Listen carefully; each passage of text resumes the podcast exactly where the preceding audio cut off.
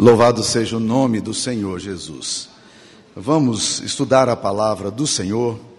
É muito importante que a gente aprenda a pensar de acordo com as Escrituras Sagradas. É, talvez esse seja o maior desafio na nossa vida cristã. A gente aprender a pensar, a ter os olhos de Deus em tudo que nos acontece, em tudo que, que nós temos. E acho que a carta de Paulo aos Filipenses, ela é uma carta que nos ajuda a entender isso aí palavra mente ou memória, lembrar, acontece várias vezes num contexto em que, em que a gente precisa estar lembrando aquilo que Deus está fazendo. Né? A pessoa que vive melhor não é a pessoa que se lembra mais. A pessoa que vive melhor na fé é a pessoa, é a pessoa, não é a pessoa que sabe mais, é a pessoa que se lembra mais daquilo que a palavra de Deus nos ensina, das promessas de Deus, e trazer isso no nosso coração. Olha o que, que nos diz a carta de Paulo aos Filipenses, capítulo 1, versículo 9. Vamos começar no versículo 9. Filipenses 1, 9. Também faço esta oração, que o vosso amor aumente mais e mais em pleno conhecimento e toda percepção, para provardes as coisas excelentes e serdes sinceros e inculpáveis para o dia de Cristo, cheios do fruto de justiça, o qual é mediante Jesus Cristo para a glória e louvor de Deus. Quero ainda, irmãos, cientificar-vos de que as coisas que me aconteceram têm antes contribuído para o progresso do Evangelho. De maneira que as minhas cadeias em Cristo se tornaram conhecidas de toda a guarda pretoriana e de todos os demais. E a maioria dos irmãos, estimulados no Senhor por minhas algemas, ousam falar com mais desassombro a palavra de Deus. Alguns efetivamente proclamam a Cristo por inveja e porfia, outros, porém, o fazem de boa vontade. Estes por amor, sabendo que estou incumbido da defesa do Evangelho. Aqueles, contudo, pregam a Cristo por discórdia, insinceramente, julgando suscitar tribulação às minhas cadeias. Todavia, que importa? Uma vez que Cristo, de qualquer modo, está sendo pregado, quer por pretexto, quer por verdade, também com isto me regozijo. Sim, sempre me regozijarei. Essa é a palavra de Deus.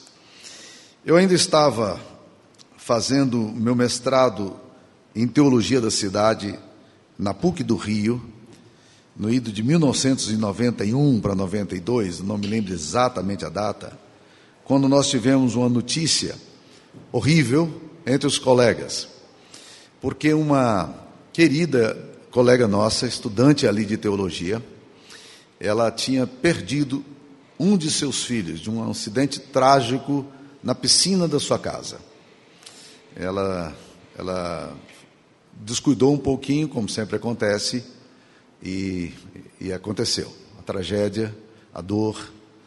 E os colegas foram mobilizados então para apoiar, para estar junto, para chorar junto. E ali acontece, no encontro com aquela mãe, uma das cenas mais fantásticas que eu já pude experimentar no meio da dor. Porque ali todos nós quebrados com aquela situação toda, não sabia o que dizer e não tinha o que dizer mesmo, né?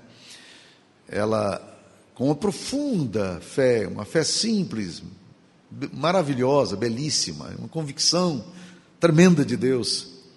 Ela disse o seguinte: Eu não estou perguntando a Deus o porquê de tudo isso, mas eu estou perguntando a Deus o para quê de tudo isso.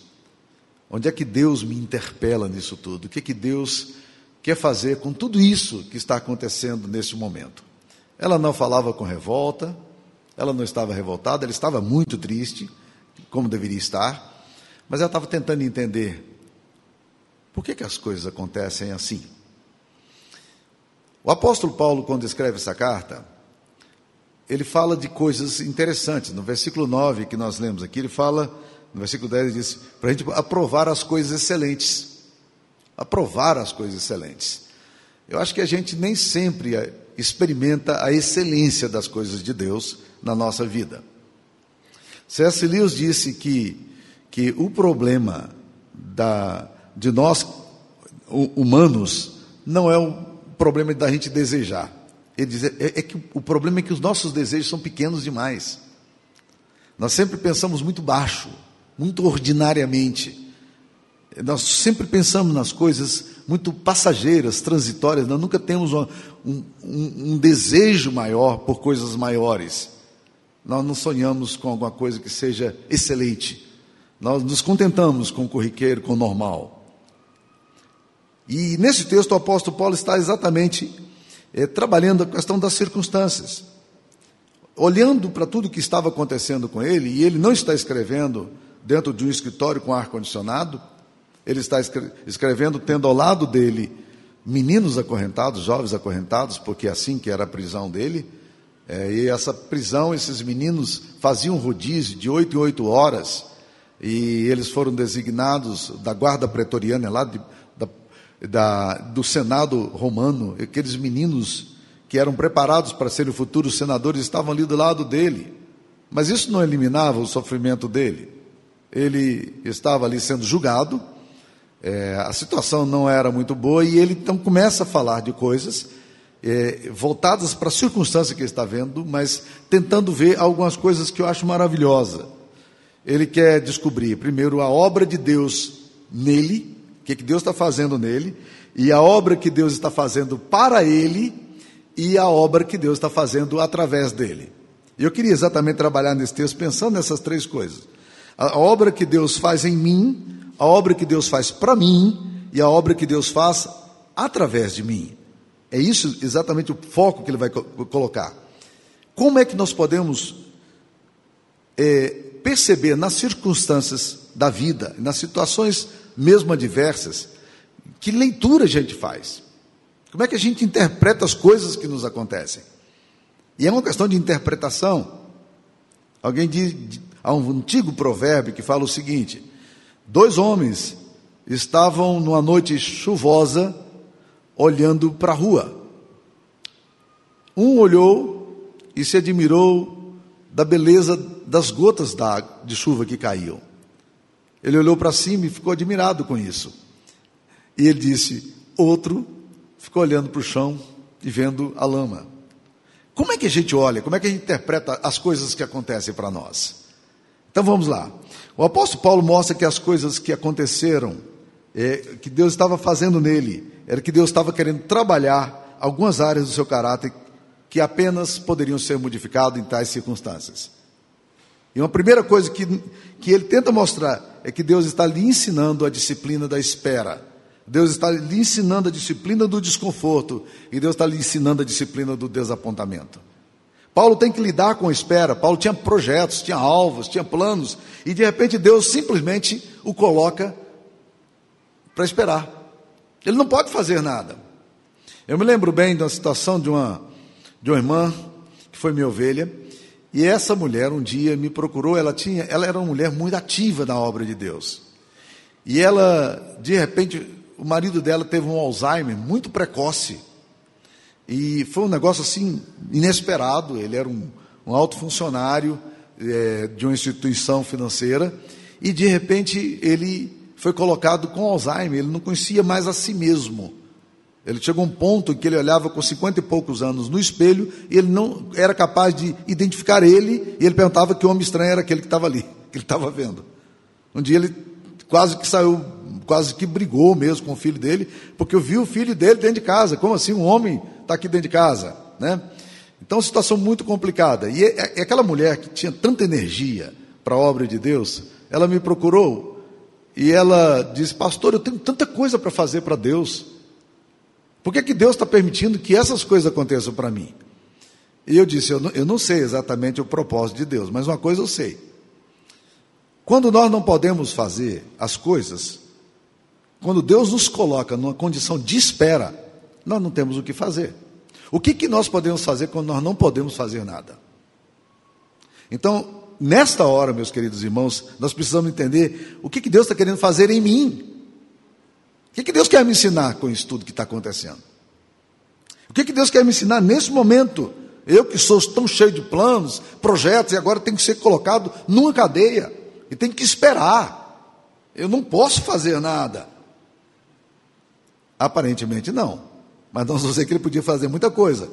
E Deus ensina a Paulo também a disciplina do desconforto. Não era confortável dormir acorrentado Passar dia e noite acorrentado, ainda que ele estivesse dentro de uma casa alugada. A prisão era uma prisão um pouco diferente. Mas Deus também vai ensinar a, a Paulo naquele momento, e Deus está fazendo uma obra nele para ele lidar com desapontamentos. Porque, meus queridos irmãos, é interessante. Ele, ele fala aqui, ele fala aqui nesse texto, tanto de Alexandre Latoeiro, uma pessoa que trabalhava com latões, e que estava, ele diz, ele me fez grandes males. Mas ele fala também de uma coisa muito interessante, meus queridos, aqui nesse texto. Ele fala de alguns irmãos que começaram a pregar o evangelho quando ele foi para a cadeia, e eles não estavam interessados em pregar o evangelho para promover o nome de Jesus.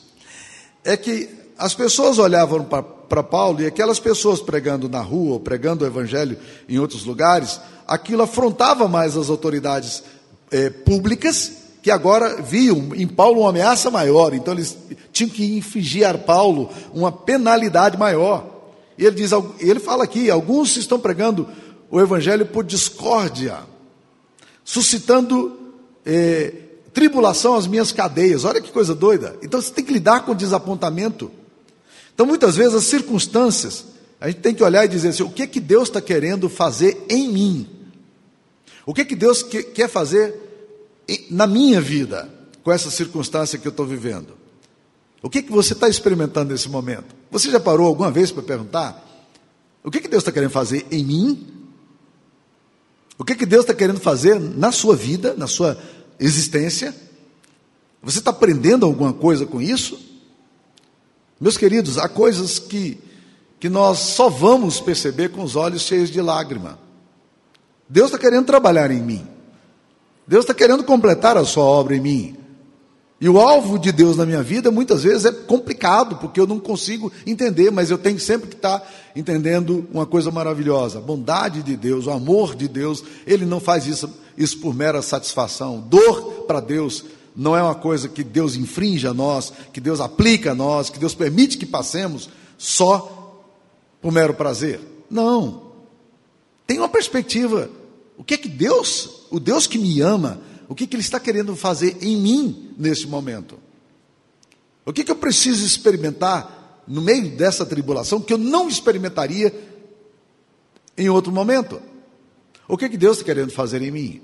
Mas há um segundo ponto que é interessante nesse texto aqui, é que o apóstolo Paulo tem uma compreensão ainda mais, mais, mais alta. Ele, ele começa a pensar na obra que Deus está fazendo para ele. Porque no meio do sofrimento, Paulo conseguiu enxergar mais do que normalmente enxergamos em dias de calma. Deus lhe deu novas perspectivas. Então, o que, que Deus está fazendo é, para Paulo? Deus dá a Paulo uma nova perspectiva dos problemas. E essa é uma das maiores graças que os cristãos podem ter na palavra de Deus. Afundar-se nos problemas, afundar-se nos pântanos da, da depressão, é, parar por causa dos obstáculos não é a alternativa que nós precisamos ter. O que é que Deus está fazendo para mim? É interessante que o texto de Romanos 8, que nós lemos aqui no início, o apóstolo Paulo fala: Quem nos separará do amor de Deus? Aí ele começa a enumerar as coisas bem difíceis: será tribulação, será angústia, será espada, será fome. E ele começa a descrever uma série de situações, perguntando: o que, é que pode me separar do amor de Deus? Em outras coisas, está dizendo assim: olha, que obra é que Deus está fazendo para mim no meio de tudo isso aqui? Deus deu a Paulo também uma nova perspectiva da dor. O, o que é fantástico nesse texto aqui, meus queridos irmãos, que a dor para Paulo é, não é mera dor. Paulo faz uma coisa maravilhosa aqui, que talvez, se nós tivéssemos uma perspectiva teológica correta sobre Deus, sobre a divindade, sobre o Deus das Escrituras Sagradas, nós poderíamos desenvolver também. Porque ele, ele começa a dizer, irmãos, eu quero cientificar que as coisas que me aconteceram têm antes contribuído para o progresso do Evangelho. E ele começa então a descrever o que é que Deus está fazendo para ele. E Deus está lhe dando uma perspectiva diferente dos problemas que ele está enfrentando. Ou seja, ele ele é colocado numa perspectiva completamente diferente do que normalmente nós temos. Ele é colocado numa perspectiva de Deus. E eu acho interessante quando esse, os homens de Deus na Bíblia entendem isso. Lembra da história de Sadraque, Mesaque Abdenego? O pastor Daniel está pregando aí o pastor Lucas está pregando o livro de Daniel, e é interessante considerar que aqueles meninos, eles são colocados no meio de, um, de uma fornalha, literalmente de fogo, de fogo ardente. E eles são desafiados. E eles dizem uma coisa muito interessante: ele diz, olha, se o Deus a quem servirmos quer livrar-nos da tribulação e dessa fornalha, ele vai nos livrar. Mas se Deus não quiser, nós não vamos nos curvar. Por quê? Porque eles têm uma compreensão que paira acima da diversidade. Essa é a compreensão teológica correta. Deus deu a Paulo uma nova perspectiva dos problemas que ele está enfrentando e Deus deu a ele as possibilidades. Sabe o que acontece? Quando o seu foco é na dor e no problema, você para na dor e no problema. Mas quando você vai para o Evangelho, você percebe que Jesus sempre transcende a, transcende a dor. Um dos momentos mais espetaculares das Escrituras Sagradas acontece quando Jesus pega o pão e a Bíblia diz: e tendo dado graças. Hã? O que, que aquele pão representa? Representa a morte dele de cruz. O que, que ele faz com aquele pão? Ele dá graças a Deus. Ele dá graças a Deus. Como é que eu posso ser agradecido por uma coisa que tipifica a minha dor? Quando a gente vai lá para Isaías capítulo 53, versículo 11, parece que o profeta antecipa essa dor de uma forma maravilhosa, inspirado pelo Espírito Santo, e certamente ele diz o que, que, que pode vislumbrar essa perspectiva da dor. Sabe o que, que ele fala?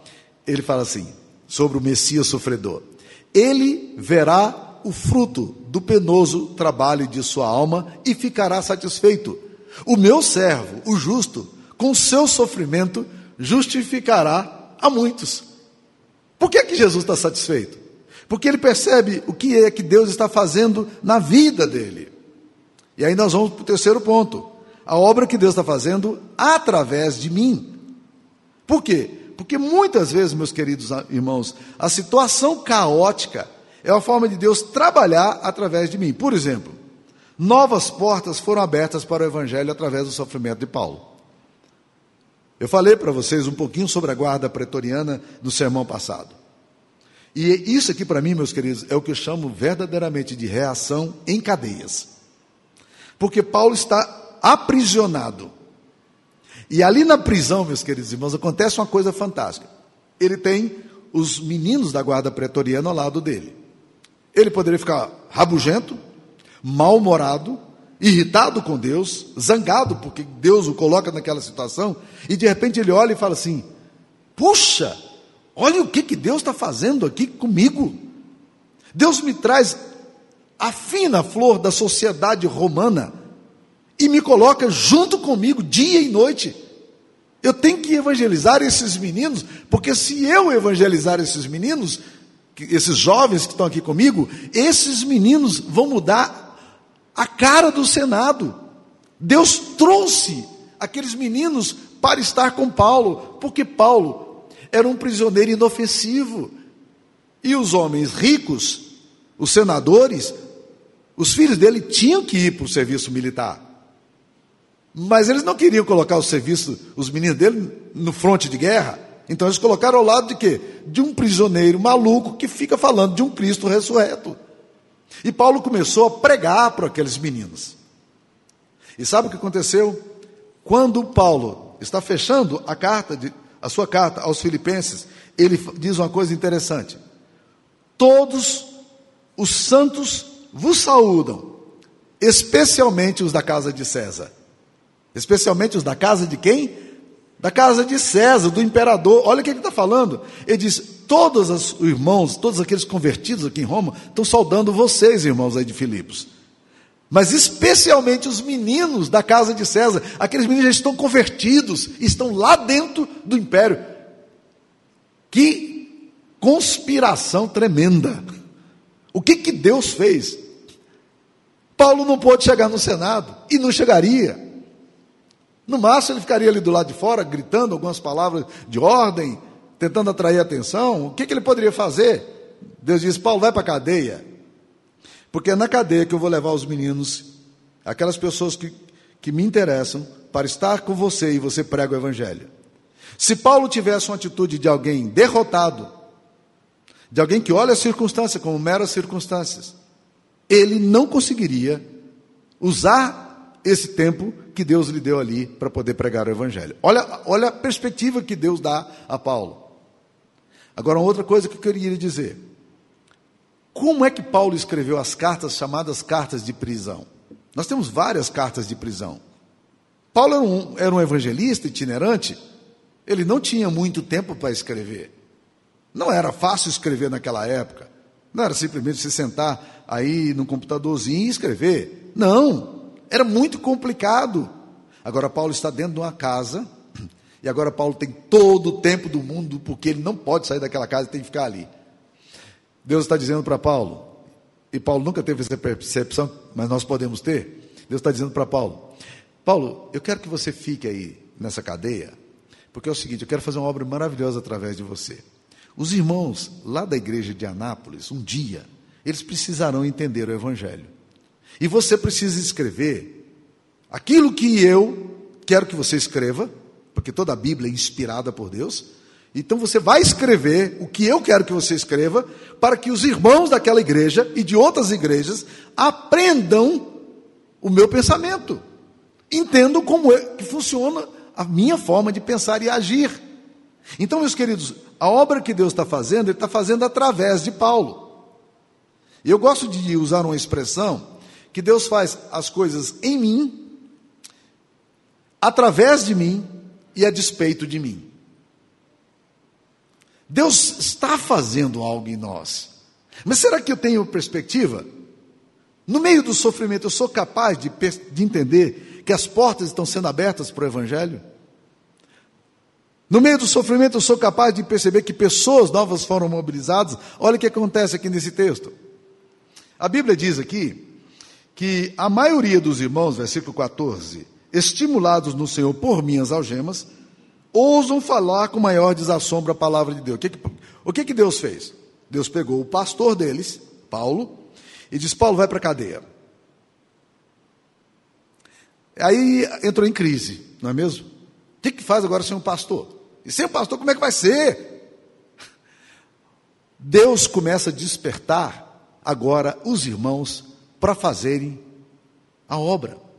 Agora os irmãos dizem assim: ou nós fazemos, ou a obra vai parar. Então Deus coloca Paulo e diz assim: deixa a minha igreja trabalhar. Eu tenho a impressão de que talvez essa fosse a melhor estratégia que Deus poderia adotar hoje, é colocar todos os pastores na cadeia. Porque aí os irmãos vão começar a falar com maior desação, porque muitos irmãos ainda acreditam que a obra tem que ser feita pelos pastores, afinal de contas eles são remunerados e ganham para isso. Essa percepção tira de nós a capacidade de entender que Deus está agindo em nós e através de nós. Paulo não perde tempo, ele não é vítima das circunstâncias. Aliás, alguém já falou muito bem que os homens são um passatempo das circunstâncias. As circunstâncias zombam da gente. E se você entende que você só é feliz porque as circunstâncias são favoráveis a você, você ainda não entendeu o que, que o Evangelho quer ensinar para você. O Evangelho é realista, ele não é negacionista, ele não é romântico. A gente não trata a dor como, como uma utopia, a dor é real, ela é pesada, ela é dura. Sofrimento, muitas vezes, ele extrapola qualquer capacidade da gente de, de, de logicidade. Mas uma coisa é certa, meus queridos irmãos: nós não podemos perder a bênção de, no meio do sofrimento, experimentar a Deus e ter a perspectiva de Deus na nossa história. A questão para nós, fundamental, quando a gente lida com as circunstâncias, é encontrar excelência nisso tudo. Paulo está dizendo aqui, meus queridos irmãos, Deus está fazendo a coisa. O Evangelho não está acorrentado. A palavra de Deus não está acorrentada. Deus não está acorrentado. Não há nenhuma circunstância na qual Deus diga assim: opa, perdi o controle aqui. Não. Você perdeu o emprego, meu irmão. Você está aí desesperado, porque você está sendo perseguido, alguma coisa muito triste, uma enfermidade veio sobre você e você não está sabendo como lidar com tudo isso. Deixa eu lhe dizer uma coisa interessante, muito séria, muito séria. Deus não perdeu o controle da história. Deus continua tendo o controle da história. Você provavelmente não entenderá por que está acontecendo isso com você. Mas eu quero te dizer que você não está na mão das pessoas, nem de um gerente mal-humorado, nem de um patrão mal-humorado, nem de, nem de convenções humanas. Você não está na mão de homens, você está na mão de um Deus santo. Então, as circunstâncias que acontecem para você querem te levar mais para perto daquilo que Deus quer fazer por você. Tente olhar da, da história de José. É fácil a gente fazer uma leitura de José rapidinha para poder entender isso. José era um menino que vivia num lar onde as coisas eram relativamente confortáveis. Não era um lar sem problema. Aliás, tinha muito problema. Mas um dia os, os irmãos o vendem. Que situação complicada. Passa os amalequitas e resolve vender o irmão. Pega a prata, guarda, e o irmão é vendido como escravo para ser exposto numa praça pública no Egito, que era o grande império da época. Ali José está perfilhado, ao lado de outros escravos, e está sendo vendido ali por aquilo que as pessoas resolvem pagar. José é vendido agora para a casa de Potifar. Quando as coisas começam a sentar, a circunstância começa a melhorar, ele é promovido ali dentro da casa, excelente, menino, trabalha com excelência, tudo que José faz é com excelência. Aí, de repente, um outro problema que lhe acontece não porque ele tenha feito algo errado, mas por ter feito algo certo. Como é que você reagiria a tudo isso? Como é que você olharia para a circunstância e para Deus, o Deus das circunstâncias, ou Deus acima das circunstâncias, ou Deus Senhor das circunstâncias? Como é que você olha para Deus? E José agora volta a estaca zero, vai para uma prisão, ali num calabouço, ele tem que lidar agora com a solidão, com a injustiça, com seus sentimentos. Nós não sabemos, a Bíblia não entra nos detalhes da alma de José, mas eu imagino quanto sofrimento e quanta dor.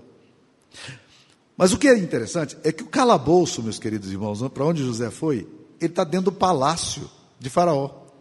O que, que Deus está fazendo com, com, com, com José? Cada vez que acontece uma coisa ruim, ele está mais próximo do palácio. Cada vez que acontece um problema com José, ele está próximo de onde Deus quer que ele esteja. Deus controla a circunstância. E aí, são colocados ali o padeiro-chefe, o copeiro-chefe, a gente sabe o que acontece, e logo em seguida, dois anos depois, na verdade, ele é levado à presença de, de Faraó, para interpretar o sonho de Faraó e ser colocado como o segundo homem na estrutura hierárquica do maior império de todos os tempos. Que coisa! É como se Deus estivesse dizendo assim: eu estou trabalhando, você não está percebendo, não? Ei, confia em mim, as circunstâncias estão nas minhas mãos. E é, o que Paulo está falando, irmãos, eu quero cientificar-vos de que as coisas que me aconteceram estão contribuindo para o progresso do Evangelho. Eu estou levando Deus está me levando onde Ele quer me levar, para o seu louvor, para a minha alegria, porque Ele me ama, Ele é Senhor da minha vida, Ele é Senhor da minha história. Então, meu irmão, não pergunte a Deus o que é, por que é que Ele está fazendo as coisas. Mas tente olhar nas circunstâncias e perguntar: o que é que Deus quer me ensinar nesse momento? O que é que eu preciso aprender, que eu só vou aprender no meio disso tudo aqui? Abre meus olhos, Senhor, para eu poder entender e ter a perspectiva do Senhor nessa hora, porque a minha perspectiva está muito rasteira, eu não tenho, eu não tenho pensado nas coisas excelentes. Eu não estou conseguindo entender a lógica e o pensamento do Senhor. Me leva para um lugar maior. Me ajuda a perceber de forma diferente, a ver as coisas com a perspectiva, com os olhos do Senhor. É isso que eu estou precisando fazer. Peça a Deus também para ele, para você ter percepção de Deus nas circunstâncias. Eu gosto de contar uma história, e às vezes a gente vai vivendo muito tempo na igreja, vai, eh, algumas histórias são mais repetitivas e tal, mas tenha paciência comigo. Eu lembro de um dia em que a minha esposa me perguntou: onde é que você enxerga Deus na sua história? Onde é que você percebe Deus na sua história? E eu confesso que eu fiquei um pouco inseguro naquela hora para responder para ela. Pensando alguns minutos ali, eu disse para ela: a melhor forma de eu perceber Deus na minha história é olhando, é olhando no retrovisor. Quando eu olho lá para trás, eu falo: Deus estava lá. Deus estava se movendo no meio de tudo aquilo ali. Era Deus que estava levando as coisas, Deus estava conduzindo as coisas, os relacionamentos, os contatos, as ligações que você recebe, os, aquilo que você faz, o que deixa de fazer, né? uma circunstância diversa, né? as coisas mais incomuns, Deus estava lá. Eu amo um livro chamado é, é, Sopa de Galinha para a Alma Cansada. Né? É, um, é uma série de escritos autobiográficos uma coletânea de escritos, e uma das histórias que mais me chamou a atenção nesse, é como se fossem uma seleções que você lê, algumas historinhas interessantes, mas uma das histórias que mais me chamou a atenção foi a história de uma menina crente, é, porque esse, esse, livro é Chicken Soup for the Christians, é para os cristãos, sopa de galinha para os cristãos, né? E ela conta a história dela. A mãe dela era a melhor amiga dela. E a mãe dela teve um câncer. E a mãe dela morreu alguns meses depois. Um câncer muito agressivo, muito difícil. E agora ela, tá, ela tinha que fazer o sepultamento da mãe. Estava muito triste. E aí o funeral, e as pessoas vão chegando, os amigos vão chegando, um abraço aqui, um beijo aqui, as pessoas eh, expressando a solidariedade.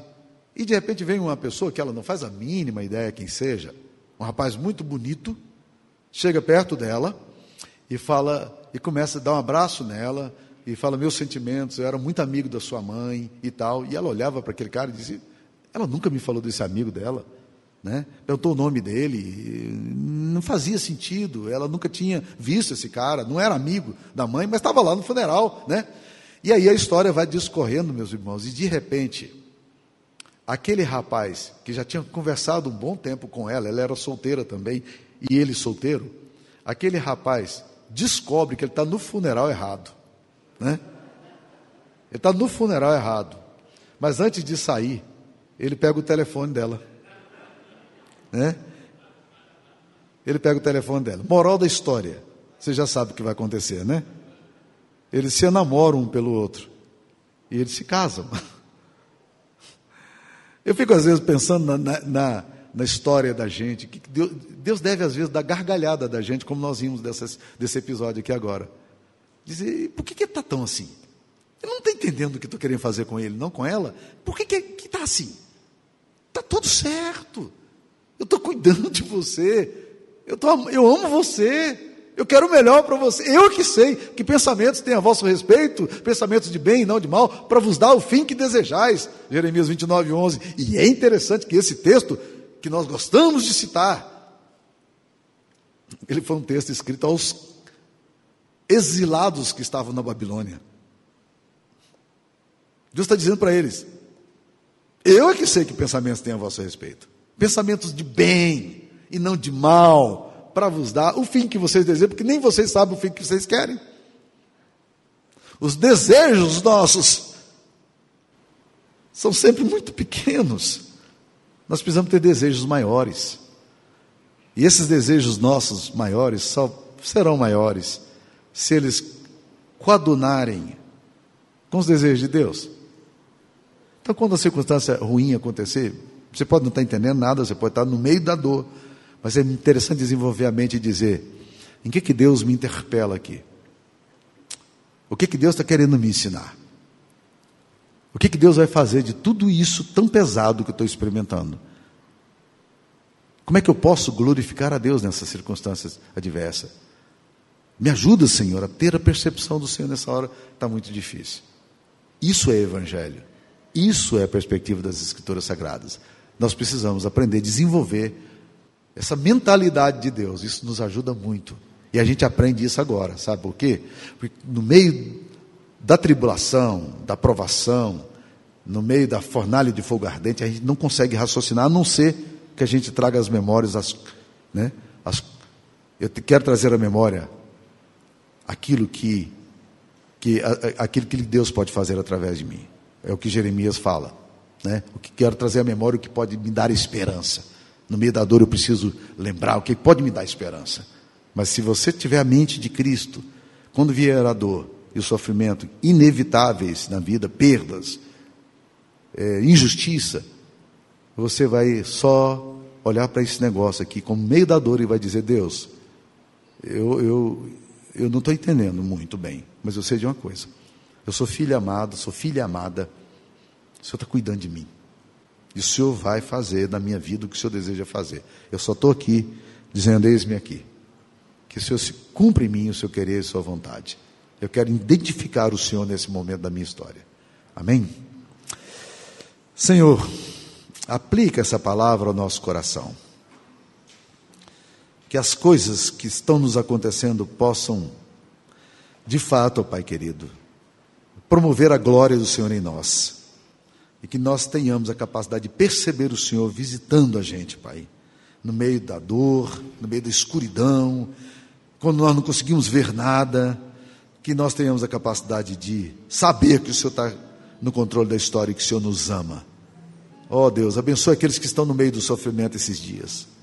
Aqueles que estão no meio da perplexidade, da angústia, com as notícias ruins, estão espantados, assustados, Pai. Que o Senhor possa dar a clareza de compreensão e da glória do Senhor nesse momento sobre as vidas de cada um. Em nome de Jesus. Amém.